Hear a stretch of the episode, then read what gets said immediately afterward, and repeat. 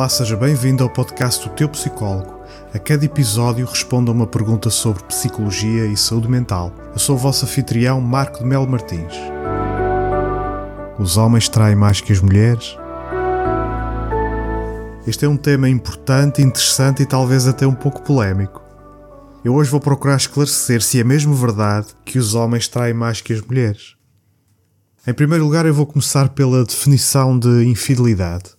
Infidelidade, também chamada de envolvimento extramarital, refere-se, no quadro de uma relação romântica, ao comportamento secreto de quebra das normas de intimidade e exclusividade emocional e sexual. Estatisticamente, os homens ficam mais perturbados pela infidelidade sexual, as mulheres ficam mais perturbadas pela infidelidade emocional. E atualmente metade dos casamentos acaba em divórcio, 70% dura apenas uma década e 10 a 15% dos casais separa-se nos primeiros 4 anos de casamento. Em relação às funções da traição, as traições conjugais cumprem uma variedade de funções e raramente são motivadas exclusivamente por questões sexuais. Se o casal evita resolver os conflitos ou um dos membros do casal sacrifica as suas necessidades para cuidar do outro sem haver reciprocidade, a intimidade pode ser erudida e um caso amoroso pode servir para satisfazer necessidades de intimidade que estão há muito frustradas. Outros usam o caso amoroso para evitar a intimidade ou manter a distância do cônjuge. Noutras situações, o caso amoroso serve para regular emoções negativas intensas ou pode servir também para ferir deliberadamente o outro, ou ainda servir para justificar o fim de uma relação, os chamados exit affairs. E o formato destas situações varia muito, desde encontros sexuais casuais até envolvimentos sustentados de longo prazo. Um estudo de 2021 procurou identificar as variáveis relacionadas com a motivação para trair. São elas sentir raiva do comportamento do parceiro, querer mais sexo do que aquele que existe na relação, querer mais intimidade e amor do que existe na relação, ter pouco comprometimento com a relação, querer mais autonomia, ter a racionalidade toldada, perturbada por fatores situacionais, como o stress, sentir-se maltratado ou negligenciado e, por fim, querer o maior número de parceiros sexuais.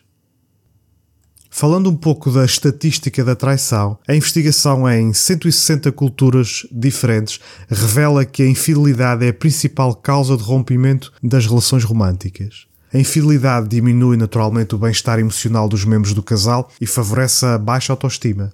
E o que é que correlaciona positivamente com a infidelidade?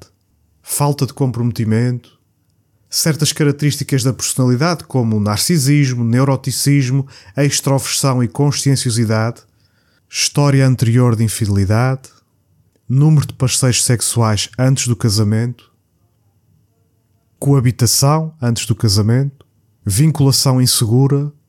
E atitudes permissivas em relação ao sexo. Correlacionam positivamente com a infidelidade. Quanto maior o nível educacional ou a condição económica da pessoa, maior a probabilidade de trair. Metade daqueles que são infiéis conheceram a pessoa com a qual mantêm uma relação extramarital conheceram-na no trabalho. Vir de uma família onde a infidelidade estava presente favorece esse comportamento. E agora desvendando a resposta à pergunta inicial: os homens traem mais que as mulheres? A resposta é sim, mas é preciso adicionar algum contexto a esta resposta. Então, metade dos homens e um quarto das mulheres traem os parceiros. Isto em relações românticas de longo prazo, onde se inclui naturalmente o casamento. A investigação mais recente e a minha experiência clínica dizem-me que esta realidade pode ser ainda superior e que a traição no feminino pode andar mais próxima da traição no masculino do que aquilo que se pensava. Ou seja, essa assimetria entre homens e mulheres no que ao comportamento de infidelidade diz respeito pode estar a estreitar substancialmente. Obrigado por ouvir o episódio 8 de O Teu Psicólogo. O podcast está disponível em oteupsicólogo.substack.com e em todas as principais plataformas de podcast. Pode colocar as suas perguntas na caixa de comentários do podcast em oteupsicólogo.substack.com. Até breve.